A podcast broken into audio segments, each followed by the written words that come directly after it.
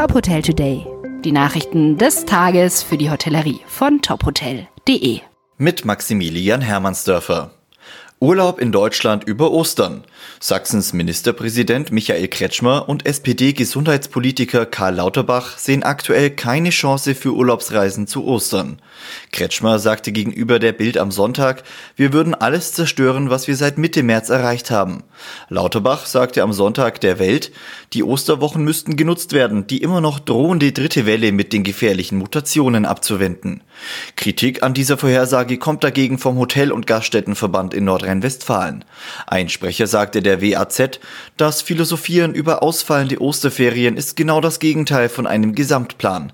Viele in der Branche empfinden das als schallende Ohrfeige. Nach den Corona-Beschlüssen von letzter Woche sind Handel, Gastgewerbe und Mittelstand enttäuscht. Wirtschaftsminister Peter Altmaier lädt deshalb am morgigen Dienstag zu einem Wirtschaftsgipfel.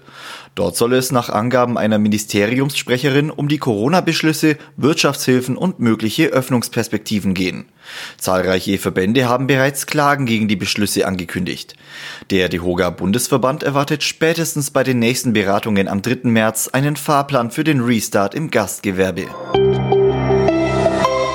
In Sydney soll 2022 das erste 25 Hours Hotel eröffnen. Für die Hotelmarke Accor wird es nach einem Haus in Melbourne das zweite Hotel in Australien. Das 25 Hours Hotel wird in einem historischen Gebäude in Paddington entstehen.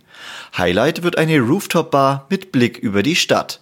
Erste Bilder vom geplanten Hotel und weitere Nachrichten aus der Hotelbranche finden Sie immer auf tophotel.de.